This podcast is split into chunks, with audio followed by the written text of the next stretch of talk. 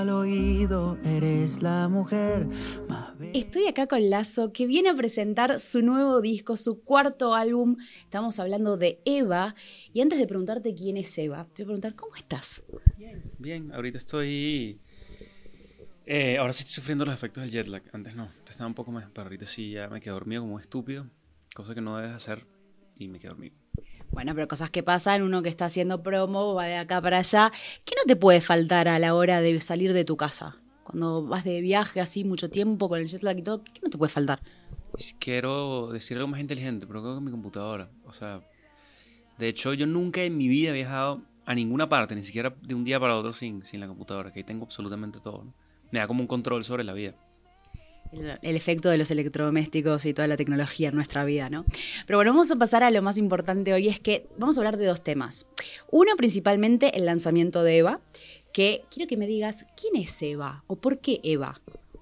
Eva es la persona a la cual, la persona que te acompaña, la persona a la que tú le dedicas todo tu tiempo, tu, tu pasión, tu energía, que puede ser, como te digo, en mi caso, que soy heterosexual, pues es una mujer, pero puede ser un hombre, puede ser lo que sea, realmente.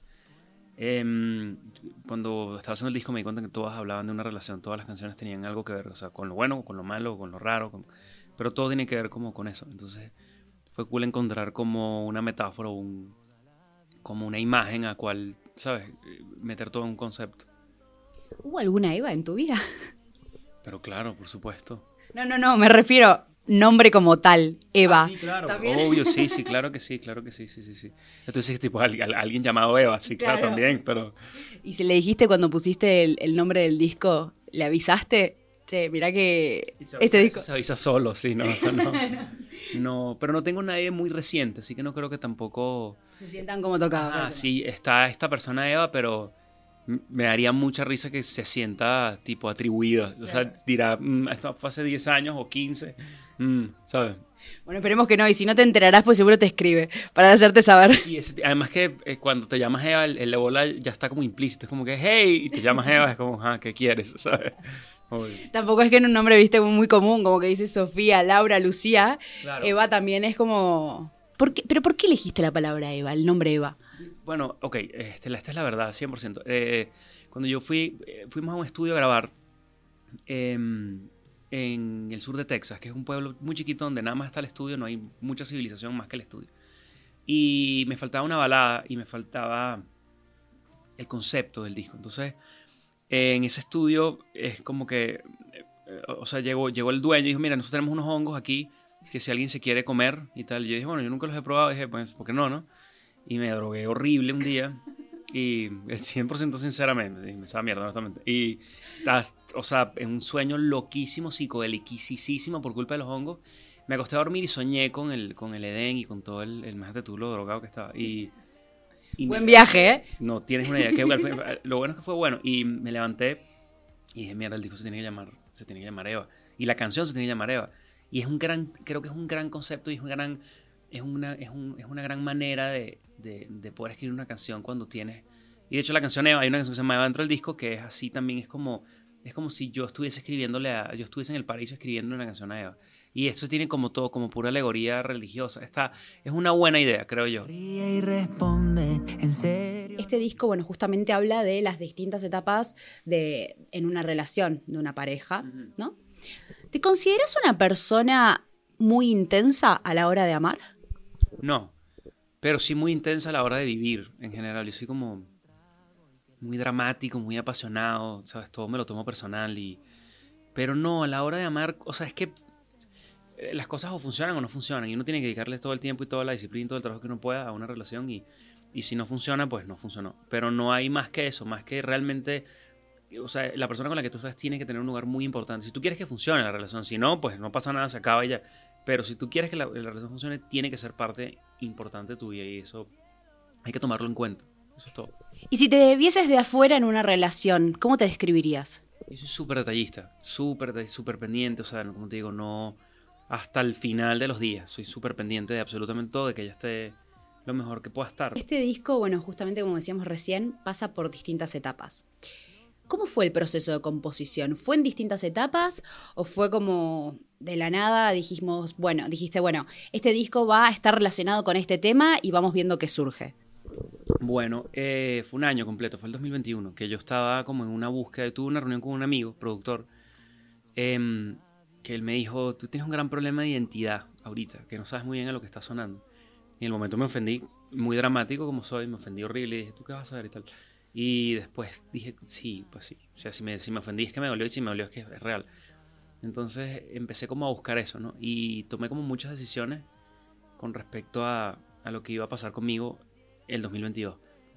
Y una de ellas fue no voy a volver a hacer nada urbano porque creo que lo estoy haciendo mal y creo que no tengo nada que aportar al género. Entonces dije, no, voy otra vez con las cosas alternativas que estaba haciendo. Lo segundo es, si tengo un problema de identidad, no puedo seguir haciendo colaboraciones porque se, se pierde quién soy. Entonces también lo dejé, eso, no voy a hacer más colaboraciones. Después dije, voy a hacer un disco para la gente que me está escuchando, ¿no? No, no un disco queriendo que sea un hit, ni queriendo que sea algo que yo no soy.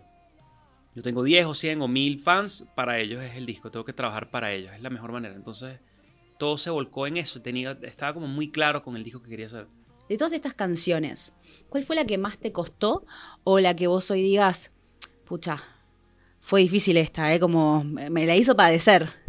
Wow, eh, Algodón fue una y la otra fue Los hombres son todos iguales. Esa fue horrible. Hasta el sol de hoy la escucho y digo, todavía cambiaría esto y aquello. O sea, la letra de Los hombres son todos iguales cambió hasta el momento en que yo estaba grabando la canción. O sea, fue así que cantaba algo y dije, no, no. Entonces la reescribí y cantaba, no, esto, hacia hasta el final, final, final.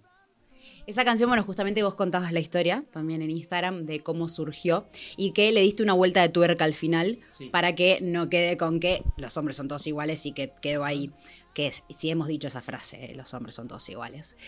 ¿Pero te tocó alguna vez pagar los platos rotos de otra persona en una relación? O sea, no a largo plazo, porque obviamente tú no entras en una relación larga o una relación que importe con alguien que tiene la cabeza en otro lado, ¿no? Entonces, no, o sea, no, no, me, no me ha pasado así. Sí me he conseguido gente que me gusta así un chingo, que tienen la cabeza en otro lado y es una lástima ya, no, no pasa nada. Este, hay una muy en concreto con la que empecé a salir que me, no puedo explicar cómo me gustaba. Y, y estaba como todavía con el exnovio y estaba como, como volviendo, habían terminado y no se llevan bien y tal. Y yo estaba ahí como que, hey, ¿sabes? Y me acuerdo haber ido para un antro con ella y toparme con el, con el novio que me quería pegar, además, a mí. No. Yo decía, pero me quiere pegar a mí, además. O sea, yo no tengo nada que ver. Yo estoy saliendo con una persona que, como te digo, que conozco desde hace un par de semanas y que no. Que está separada, ¿no? Sí, o sea, no es que ella tenga. Bueno, que ella me dijo a mí que no tenía novio. No sé si ustedes tienen una historia o algo. No tengo nada que ver con esto, ¿me entiendes? Y, pero sí, pero él más está. Sobre eso no me gusta el alcohol. La gente toma decisiones estúpidas. Entonces, y, y, le dije, brother, o sea, si tú estás con ella, ve, está con ella. No, no, yo no tengo nada que ver con nada que ver con nada. Ni me voy a estar peleando con nadie por nadie en la vida. La vida es muy corta para esas, estupideces. O sea que sos una persona muy determinante a la hora de conocer a alguien. Sí, no, blanco negro. Es que, o sea, hay tanta gente en el mundo. Para estar uno ahí pasándola mal con. Hay, hay demasiada gente, ¿me entiendes? Entonces, como que si en verdad no estás feliz o no estás pasándola bien con alguien, entonces sigue adelante. O sea, no hay razón por la cual forzar algo que no funciona. Bueno, le digo, yo no soy así. ¿Qué es Eva? El disco como tal, no el nombre y eso que ya dijimos, ¿no? Para vos, ¿qué significa? O sea, es un momento en el que por fin creo que hice lo que tenía que hacer con respecto a el amor que le tengo a la música, que es como que yo voy a hacer lo que quiera y lo que me haga sentir bien, que es una cosa que tú tienes que hacer como artista. O sea, no voy a estar persiguiendo toda mi carrera antes de esto, era, estoy persiguiendo el pegar, el tener un hit, el ser famoso, lo que sea. Este fue, ya hice las paces con el hecho de que voy a ser desconocido toda mi vida y voy a hacer esta vaina. Pero eh, esa fue la decisión que tomé muy conscientemente y pasó Ojo Marrones, que es mi canción más grande, a raíz de decir no quiero más hit y la vida como que no, te jodes, ahora sí vas a tener, ¿me entiendes? Entonces fue como muy, fue muy lindo cuando, cuando pasó los Ojos Marrones, fue, fue como la vida diciéndome, viste, que eres un estúpido, eso es todo. Porque muchas veces te pusiste en ese lugar y dijiste, soy un estúpido, ¿te sentiste en, en esa posición?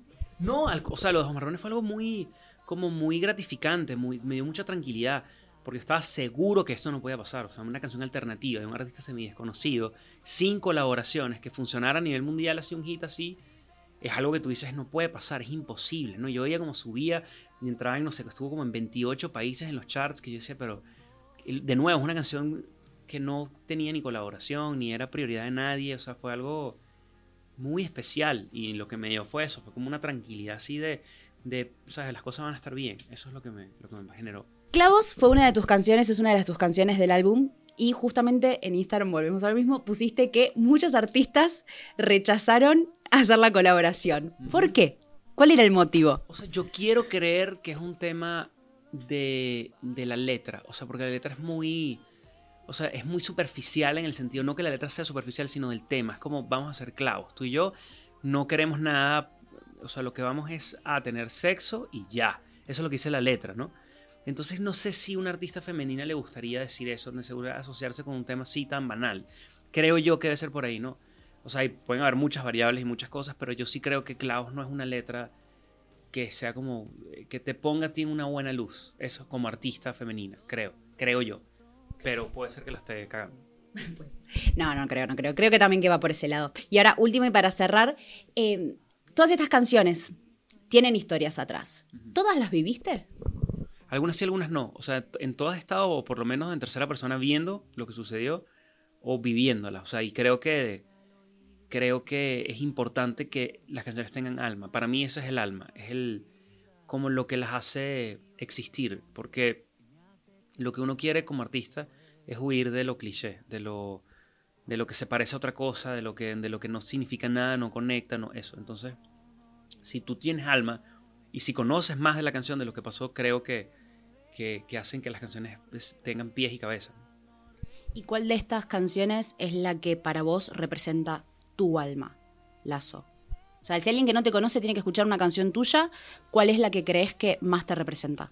Ahorita te diré que es Marrones, por un tema de que siento que está muy bien logrado todo en esa canción. Siento que es muy sencilla, es una canción que tiene un solo beat, un bajo, o sea, al punto que para que te vean lo fácil que esto, yo toqué todos los instrumentos de Ojos Marrones y eso te dice que no, o sea, no debe haber sido muy muy complicado, es muy como muy sencilla la canción, tiene una vibra, la letra está muy bien escrita, tiene un coro muy fácil de recordar, o sea, tiene un gran riff de guitarra, o sea, creo que es un buen resumen de, de lo que es el disco y, y me encanta que haya sido esa la que funcionó. Esa es una de las cosas que más feliz me tiene. Tus ojos